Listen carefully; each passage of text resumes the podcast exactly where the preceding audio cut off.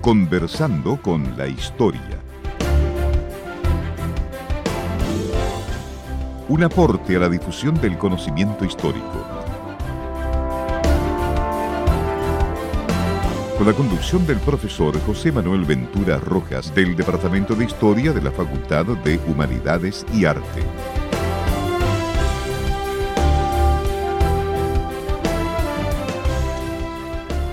Muy buenas tardes, bienvenidos a una nueva edición de Conversando con la Historia. Como siempre, desde esta tribuna esperamos que los temas que traemos para ustedes sean de su interés, tanto la investigación de los profesores de nuestra casa de estudios como también de especialistas de este y otros centros de investigación y las recomendaciones de libros, material audiovisual relacionados siempre con temas de historia como lo que traemos para esta tarde. Y saludamos a Montserrat. Muy buenas tardes a todos. Muy bien, entonces continuamos con el pequeño ciclo serie que empezamos la semana pasada, de manera que ah, tendremos hoy la segunda entrega sobre el tema espada y brujería, historia de un género narrativo. Entonces decíamos, continuamos con esta serie ligera y alegre para verano. Exactamente, algo con que disfrutar por las tardes de los miércoles. Exactamente, recordándoles que hablamos de lo que sería un subgénero o género dentro de lo que sería un campo más amplio de lo que sería la ficción fantástica. En la ficción fantástica tendríamos varias cosas, la fábula, etcétera, y también la famosa alta fantasía, eh, que sobre todo la, de las novelas de Tolkien o C.S. Lewis, pero también el género de la llamada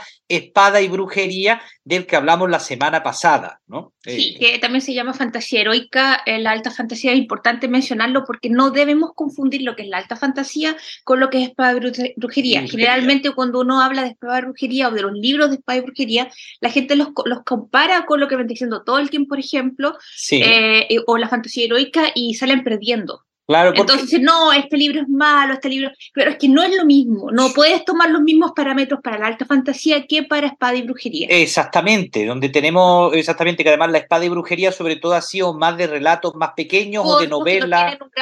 Eh, no, tienen una gran construcción de mundo porque se sienten el héroe y su, y su quest. Y su búsqueda generalmente de venganza o también de poder, pero no tienen esta importancia, la lucha cósmica entre el bien y el mal. No, es algo más pequeño. Es como un equivalente a lo que vendría siendo la historia de vaquero, del Cherry, bueno, no claro, como de novelas del oeste. Exactamente.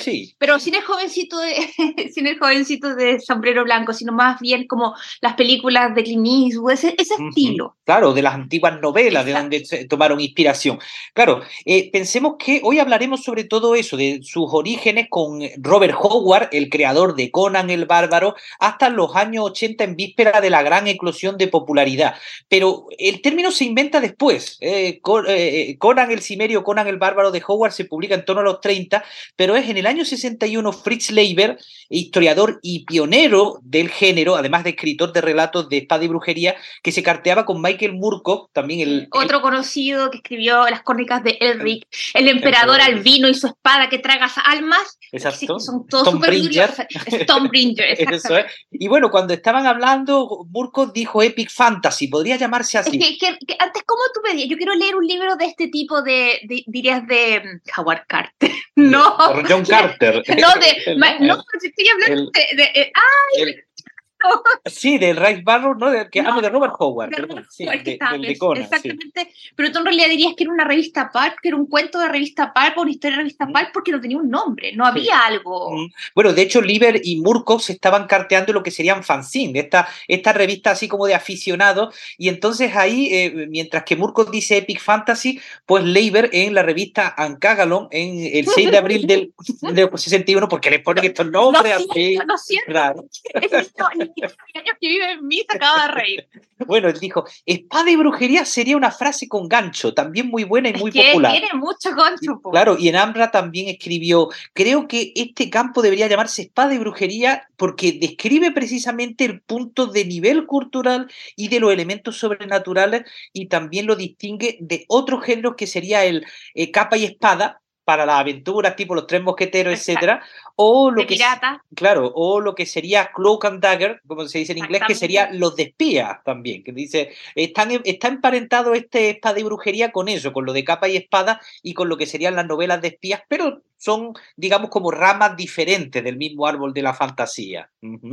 Y bueno, eh, recordando eso, de que la idea es... es que eh, está centrada en un héroe o heroína, porque también hay mujeres de género, pero generalmente el típico típico héroe bárbaro así como musculoso y, con grandes fuerzas. Que, busca la aventura, la aventura no le busca a él. No, la aventura no le busca, él busca la aventura. Pero siempre le pasa algo trágico. Sí. O sea, no todos, pero la mayoría tienen como un background trágico que lo lleva a una venganza o a este, este modo de vida que en realidad es como ser un mercenario. Se va por el mundo ahí tratando de sobrevivir, ganar unas luquitas. Claro. Eh, no, no es algo así como ya, no, si voy a llevar el, el niño único a, a, Mordor. No, no es eso. Y aquí es importante decir esto porque la gente normalmente los confunde, confunde mucho. ¿Y por qué hablamos de Tolkien siempre en comparación? Porque, bueno, Tolkien, a pesar de que hay gente que dice que está sobrevalorado, él,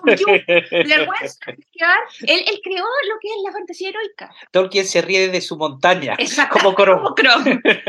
y bueno, en los 20, 30, precisamente, Tolkien y C.S. Lewis estaban fraguando sus mundos. Las novelas las van a publicar en los 50, pero es también la misma época en que se está haciendo esta idea de la espada, eh, exactamente, y brujería, la está haciendo Howard. Pero se miran, lo no sé si, si les interesará, pero lo miran como más feo, es como distinto a lo que ellos hacen. Claro, Luis y Tolkien lo verían con simpatía, pero ellos dicen, eran profesores universitarios y ya era para ellos vergonzoso escribir en libros. Tenemos que recomendar que el que lo pasó peor fue escribir ese Luis. Sí. Luis prácticamente le hizo una elevación entre los profesores y después tuvo que cambiar de universidad porque era como este hombre en nuestra universidad de Trans de Revisión está escribiendo estos cuentos de niños. De hecho, aquí hay una cosa importante. No podemos comparar las novelas de C.S. Lewis con las novelas de Tolkien. Por favor, no lo hagan porque no son lo mismo, aunque apenas un mundo fantástico. Claro. Otro día hablaré de eso. Si ya para los profesores era, oh, estaba escribiendo novelas y divulgación. Ya imagínense si hubieran escrito en las revistas Pulp, que eso era como lo peor de lo Igual, peor. lo miraba feo, aunque le, entretenía, pero lo miraba así como, ¿por qué pone estos nombres, hombre? Estos nombres así como y, cagalón. Y él mismo decía, ¿no? Yo soy como mercenario escribiendo para estas cosas. eso. Y de todos modos, terminando en esa distinción, también es importante decir que la, en la fantasía la magia es normal. Pero en espada y brujería la magia, como género gringo, siempre es negativo. Claro, porque los gringos, y vamos a volver al punto, los gringos son puritanos, el puritanismo mm. y, está inmerso en su mentalidad y para los puritanos la brujería de cualquier tipo, blanca, negra o, lo que sea, el chamanismo, todo eso es del demonio. Entonces, en estas historias que son tan, tan gringas, porque nacen de un tejano precisamente, eh, la, la, brujería generalmente el malvado al que debemos derrotar y que tú buscas venganza, siempre tiene su bruja, su warlock, eh, porque... o es rey brujo. Exacto, o es rey brujo. No, es, normal un mago como Gandalf, no, es, Merlín, es, un warlock o es una hechicera malvada. O sea, es muy difícil que tú tengas eh, una hechicera buena dentro de la historia. A veces sí, porque el héroe necesita una espada, necesita una gema. pero siempre que el héroe recurre a la magia, también tiene que pagar un precio. Claro, como en, en Conan la gran frase que es bárbaro, entra, aquí hay fuego, y después le dice, yo quiero tal cosa, necesito saber dónde está tal Sadum, y él le dice, pero debes pagar un precio. Eso tiene un precio bárbaro. Entonces, ahí, bueno, sabemos que fue como... o Valeria cuando... tiene cuando Valeria tiene, trata de, de sanar a Gona, también le dice, esto va a tener un precio. Claro, la magia en esta historia tiene un precio. Mm. Ahora, la cuestión es si tú estás dispuesto a pagarlo o no. En el caso de Conan, un touch and go no, no, no, no, no, va a matar a Conan. Exactamente. Iniciaron estas artes, pero es importante mencionar eso. Ahora, si ustedes se quieren fijar en, en He-Man, que es pa' brujería, aunque no lo crean, ahí tenemos a Sorceress, que es la maga buena, pero es difícil de encontrarlo en el material original. Exactamente. Y bueno, el creador, como decimos, de este género es Robert E. Howard, nacido en 1906 en Texas, fallecido con 30 años en el año 36. Él se suicida eh, junto cuando su mamá está muriendo porque él estaba muy ligado a ella y estaba bien deprimido. También tenía tendencias paranoicas pensando que... se, ha comentado que posiblemente él tendría una afición,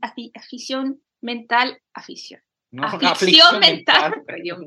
Eh, eh, que no ha sido diagnosticada, pero el punto es que también estaba ligado a su madre porque ella fue la fuente de la cultura y de su amor por la lectura, porque él amaba la lectura, amaba la poesía, su madre leyó las sagas al igual que Tolkien y C.S. Lewis, bueno, hay mucha gente de la época, pero es importante porque era un tejano que vivía ahí eh, perdido en, el Far West, más o menos. Claro, si él no lee a Morris ni a lo de la fantasía del 19, pero lo que sí llega a él son las traducciones de las sagas nórdicas del 19 que Morris había contribuido a, difundir, lo mismo que también la literatura esotérica de Madame Blavatsky, con, esta, con esta idea de los mundos, antiguas civilizaciones fenecidas, y luego también influyen mucho en él las novelas del inglés es Henry Rider Haggard, eh, que es sobre todo famoso por Las minas del rey Salomón. Sí. Y sí, esa novela así como de esta reina de, unas, de como esto, de una tierra en el corazón de, de, la tierra, como de una época prehistórica. Así, donde las mujeres se pelean en bañador apretado, bien apretado, ojalá se les vea todo. La gente mayor se acuerda la adaptación de la Hammer Yo que hizo de, la gente tan mayor, y, en, y en los 80 se hizo una reedición, Exactamente. claro. Sí, sí. Eh, y, claro, entre Reader Haggard, que hace este tipo de fantasía y también esa situación de los llamados mundos perdidos. Exacto, eh, de la época que estaba mucho toda, toda esta idea de como. Como en Conan Doyle. Exacto, como ya no, ya no teníamos cómo descubrir más África o América porque ya el mundo estaba casi totalmente cartografiado, entonces tiene que haber algo más. ¿Y dónde vamos? O vamos a, a, Marte, que es Soul and, and Planet, o vamos al centro de la Tierra, o vamos, nos metemos en una caverna y hay algo nuevo. Y tenía que ver también con todas las ideas que estaban transcurriendo en ese momento. Sí, científica y pseudocientífica.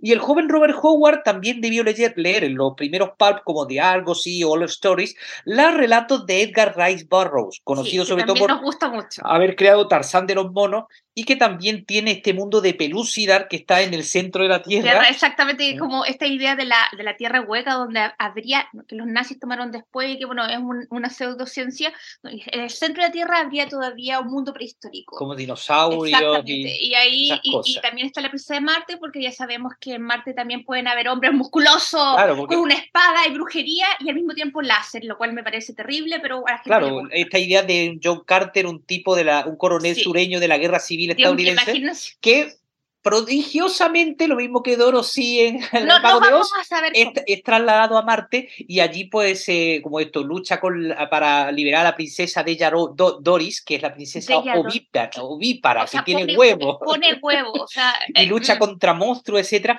un poquito creando lo que sería el precedente sí, como Flash Gordon. de Flash Gordon o Buck Rogers luego en los años 30. Hay una cosa que quería decir que Tarzán, el nombre de Tarzán eh, viene porque él vivía en un, una especie de condominio que se llamaba Tarzana, en California, entonces le puso Tarzán. Exactamente. Y es como, eh, eh, eh, eso es como súper, creo que es anecdótico, pero de todas maneras te muestra que los escritores toman a veces nombres o situaciones de su vida diaria. Claro, esos relatos de Rice Barrows que va a leer el, Robert Howard. Por ejemplo, Sprague de Camp cuenta que cuando estaban haciendo el libro de Robert Howard, la biografía, con una señora de Texas estaban hablando y le dijeron como un nombre de los de Conan y dijo, ¡ay, ese era el nombre de fulanita que, que estudiamos juntos en el colegio! Y ahí se dieron cuenta de que esta señora había conocido a Robert Aparte, tienen que pensar que Robert Howard también escribió Solomon Kane, que es el cazador de brujas puritano, es muy bacán ese libro. Pero hay una cosa que no sé si alcanzo a mencionarla, que es precisamente que Robert Howard, ¿por qué inventa? ¿Por qué él inventa el, tipo de historia? Lo inventa porque él vive en un ambiente que se parece mucho al que vive Conan de Cimmerian. Él está en Texas eh, su padre es médico, entonces él va viajando por distintas partes de, de, esta zona. Médico rural. ¿eh? eso es lo que quiero decir, es que va viajando con él precisamente porque va atendiendo todo lo que sucede en los campos, en, la, en, la, en las cosechas, en la gente en ese momento había todavía linchamientos, todavía había feudos de sangre, habían eh, peleas de, de, de, ¿cómo se llama esto?, de bandas, eh, a tiro limpio, habían estas eh, típicas historias de pistolero, los duelos de pistolero, él vio como mucha gente moría con, con, como con pedazos de menos o, o, con accidentes terribles por el boom del petróleo en esa época, entonces él creció en este mundo súper rudo, súper como a, principios de siglo que todavía no llegaba la modernidad ahí, entonces él pensó, eh, tengo que crear algo, quiero crear algo porque él también vivió mucho lo que era en el colegio, no le gustaba el colegio porque la gente lo, le hacía bullying y él veía el bullying en otro, pero él, pensaba que el mundo estaba lleno de enemigos y de cosas como difíciles de afrontar y que tenías que hacerlo tú mismo, entonces empieza a valorar como la fuerza bruta, le buscaba el boxeo, entonces crea este personaje de su propio ambiente. Viene sido muy difícil que un, que un ejemplo europeo, un francés, creara esto, porque él vive en esa realidad y se proyecta en Conan y bueno, él piensa que ¿cómo se llama? Que tiene, tiene que eh, eh, barrer todas estas barreras como Conan o como Cool. Exactamente, entonces eso hace que él cree este personaje, vivir en esa, imagínense Texas, cerca de México, a principios de 1900, siendo un cabro chico, viendo cómo la gente moría con una, por ejemplo, le cortaban un brazo o lo mordía, o no sé. Ah, ah, todavía bien de estos indígenas, ¿cómo se llama? Algunos levantamientos de algunos pueblos Entonces, indígenas. para él era una También. realidad súper ruda. Y de esa realidad es que nace la brujería. Exacto, también en la época de la Revolución Mexicana que estaba a la vuelta de la También, ¿no? Sí, esquina. que ahí fue como... Entonces él creó así, así. Es importante mencionarlo. Vamos a ir a nuestra pausa musical y bueno, entre, la, eh, entre las músicas que barajamos decía, bueno, la banda sonora de Conan el Barbo de la película del 82, no la confundamos, la del 82 clásica de Por Schwarzenegger, favor, no. De Basil Poledouris, pues eh, vamos a tomar un tema que no está en la banda sonora estándar. Sí, también pueden escuchar la banda sonora ampliada. y Sí, ahí hay un pero montón ni- de temas maravillosos. pero ni siquiera acá. Vamos a tomar directamente de la película el, el sonido donde están los efectos especiales del duelo entre Conan y Rexor. En la Exactamente. Cuando se le aparece Valari y le dice, ¿quieres vivir para siempre? Exactamente, ahí para, para ayudarle después de la, exactamente, de la sombra. Escuchémoslo entonces el tema de Basil Poledouris.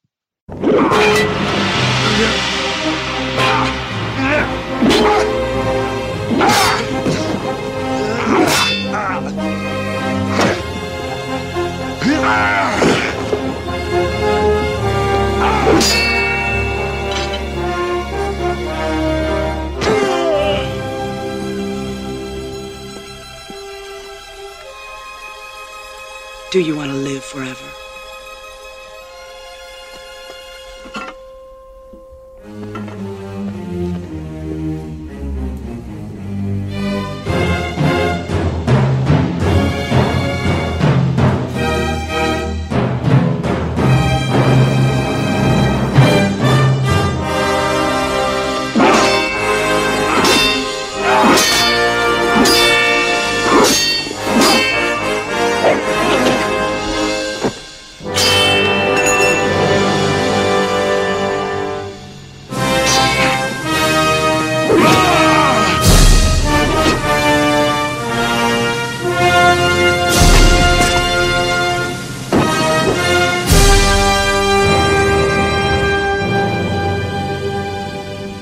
Seguimos en Conversando con la Historia, hablando con Montserrat de Espada y Brujería, historia de un género narrativo 2, después de haber escuchado este tema del duelo de Conan y Rexor de la banda sonora de Conan el Bárbaro de Basil Poledouris. Quería decir algo. Cuando estábamos hablando de brujería, de por qué no hay magos ni nada, tiene que ver también con que Conan no, es un héroe que necesite formarse, no es un héroe que necesita un guía, no es un pendejo ahí que está perdido y dije, ¡ay, me encontré una espada! ¡Oh, me llegó tal encargo! No. Él, él, oh, soy el hijo de un rey. No, él, él no, no está para que lo formen, no necesita un guía. Sí. Nunca. Lo que generalmente él tiene es un ladrón y arquero, un amigo, buena onda, cachilupi, pero no necesita la magia para formarse. No, la amiga pirata No, también, y tampoco necesita el consejo de nadie. O sea, él es Eh. Chrome y si no, Chrome, ayúdame y si no anda del demonio, Eh, ¿cachai? Exactamente. Y hay que pensar que aunque las historias de espada y brujería son más bien de aventura, tiene importancia la verosimilitud del mundo fantástico que sirve de respaldo. Y en eso Robert Howard se anticipó a, a Tolkien, porque mientras que Tolkien estaba, cual es mucho. estaba trabajando en lo que sería el Silmarillion, pero que nunca publicó en vida. El Silmarillion aparece en el 77 cuando Tolkien ya ha muerto. Pero a Howard le pasa lo mismo, pero un poquito bastante antes. Howard muere en el 36 y en el año 38 se publica un ensayo entre sus papeles que se llama The Ivorian Age, que es como una suerte de relato de cómo sería esta edad ivórea después de que exactamente los océanos se tragaran Digamos el Atlantis que- y antes de la subida del sol de Aries. Ay, Dios ¿no? mío, deberíamos haber puesto esa parte. Exacto, del comienzo de la película. Él se la curró. Caleta, se la curró porque todos los personajes estaban, la mayoría de los personajes estaban ahí, pero la mayoría de las veces no es tan importante la construcción del mundo Sí, en esta historia, sobre todo de No. los aficionados, o en las películas, por ejemplo, que son imitación de Conan, eh, que son en realidad para ganar dinero, fácil para entretenerte un rato, en la construcción del mundo no es, no es tan importante, o sea, no importa si, no. No, y a veces Puede se nota y a veces se nota eso de Sí. que es flojo y que no Y funciona claro, bien. sientes como que, ah, no, Claro. algo falta. Entonces, aunque sean historias rápidas, que donde no tiene tanto construcción de mundo, pero si el creador ha hecho el- Sí, la, la pega bien, entonces ahí hay una fortaleza. En, en notas, por ejemplo, cuando lees Kane. también se nota la construcción de su propia mitología. O en Michael Moorcock, por ejemplo, al principio se ve que es como livianito, pero con el tiempo la historia va avanzando con Elric y tú ves que hay una construcción de mundo fuerte. Claro, y hay que pensar que, claro, allí en, el rincón de Estados Unidos, pero Robert Howard se carteaba con Lovecraft en Nueva Inglaterra, con eh, Clark Ashton Smith también en la, en, en la zona oeste, Y eh, en torno a la revista Weird Tales y en torno a lo que serían esta correspondencia, donde se ponían nombres así como bien llamativos, Robert Howard era Bob Dos Pistolas. Ay, Dios mío. Y, y, Lovecraft era el sacerdote HPL, ¿no? Y entonces se ponían estos nombres. La, un la, poquito... el, la, el, nivel de necesidad, Dios, Claro. o sea, ser nerd ahí es Claro, como... estaban creando los primeros nosotros, nerds. Nosotros Estaban- no somos nada al lado de ellos. estaba- estaban surgiendo el sombrero. El primer fan- fandom. Y, lo que ocurre es eso, que la, la revista Weird Tales y esta creatividad quedan huérfanos porque Howard, Robert Howard se suicida en el 36, Lovecraft muere de un cáncer en el 37 y Clark Aston Smith, el gran poeta de la fantasía, deja ahí de escribir, se, se queda más recluido, de manera La que son- que le dio fue terrible. Claro, de, de manera que son algunos jóvenes talentos los que van a tomar un poquito el testigo de, de lo que sería esta creatividad. Y entre ellos está lo que sería también una pionera mujer en la creación de Porque espada mujeres, aunque no se note, y generalmente a las personas no les interesa este tipo de feminismo, entonces no lo pescan. Pero sí, Catherine El Moore. Sí, el Moore, que ella es conocida así, no porque, como dice en Wikipedia y en otros lugares, porque el tema del machismo que quitara su nombre. No, Lo que pasa es que ella, eso no hizo Rowling. ella era una niña enfermiza, pero leyó mucho y como la familia se arruinó, tuvo que dejar la universidad, trabajaba en un, un banco y trabajaba como mecanógrafa y en ese momento hombre o mujer no estaba bien visto publicar en los pulp. O sea, es como C.C. Lewis Lovecraft, o sea, ¿cómo se te ocurre? Entonces ella puso. Ciel y en el 33 publica su primera historia, eh, Chamblot, que tuvo bastante revuelo porque también en, él, en ella es como una recreación de Medusa y se ve en un principio de que están persiguiendo a esta chica que es como de tez oscura y es también muy buen Sí, relato de como de un linchamiento. Es que es importante eso, no vamos a tener tiempo ahora de decirlo, pero Sí. hay todo un sustrato de lo que pasa en Estados Unidos en esa época, del racismo Sí, en esta historia es desde el comienzo, desde Tarzán, por ejemplo, él era inglés, por si acaso, sí. está toda esta idea del, del racismo y de las ideas que corrían en ese tiempo. También algunos de la eugenesia, etcétera, que no suscribe Catherine Moore. Ella- Exactamente. Ella lo que quiere es ponerle el, el- el punto en esto y decir, Ujú. esto no puede pasar. Claro, y luego también ella crea el primer personaje protagonista de la serie de Espada y Brujería, Gerald G. Y después se casaría con Henry Kudner, eh, que el pobre también muere muy... eh, ellos eh, tuvieron un matrimonio de 18 años hasta que él Escribían fallece juntos. y escribían juntos. Es una cosa también brillante de cómo además a veces el estilo de ambos es casi indistinguible, aunque luego por separado también tienen otro estilo. Exactamente, es que se, se, eh, ensamblan para hacer la historia. Sí. Y junto a, a- a esa generación están surgiendo gente como Fritz Lieber o Leon Sprague de Camp que, Ese van a, nombre es tan raro. que van a trabajar en ciencia ficción, pero también en fantasía. Y ahí es importante que ellos, junto con Lynn Carter, van a crear la van a crear Saga, que fue Swordsman and Sorcerer Guild of America, la liga de los brujos, como esto, de los hombres de espada y brujería. Escriben estas cosas. Claro, que fue la revitalización en los años 60 de la figura de Robert Howard, etcétera. Porque, por ejemplo, eh, Sprague de Camp, él eh, va a continuar lo que serían los relatos de Robert Howard y va a hacer nueva- nuevas historias, publica los anteriores y también va a, eh, hacer lo que sería su propia serie, que sería la de The Poseidon. O Fritz Lieber hace otro de los clásicos de relatos de personajes de espada y brujería, que es el de Fafr y el ratonero gris, que es este Pusadian, Pusadian. de Pusal, de, ah, de Poseidon, sí, Sí, que es es que es un ¿sí? raro.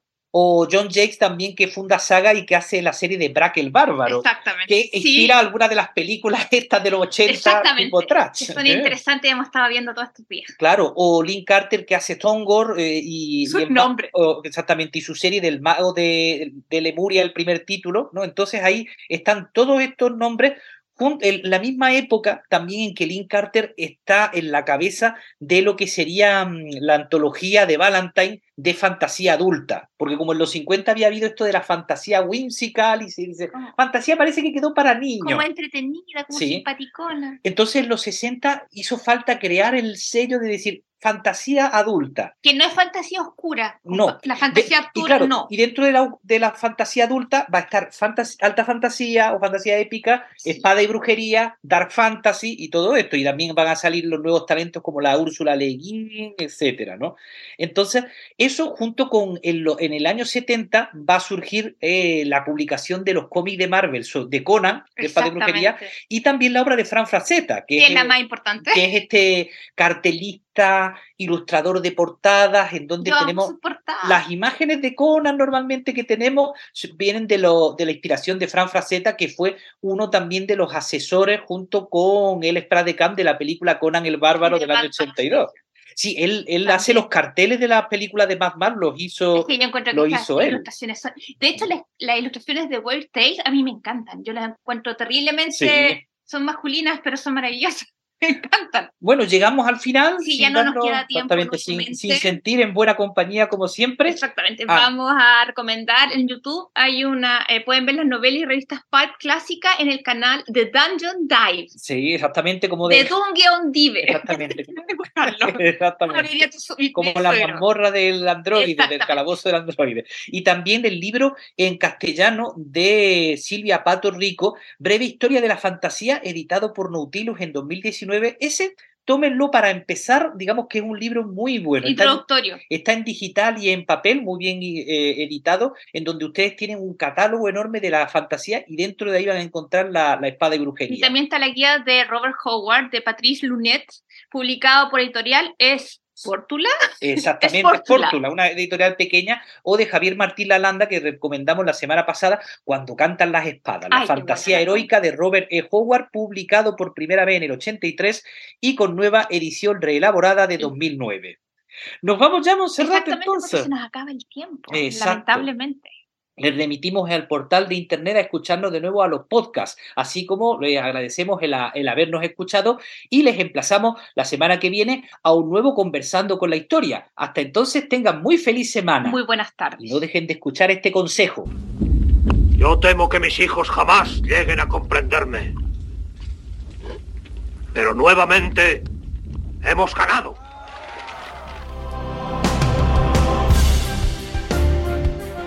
Conversando con la historia.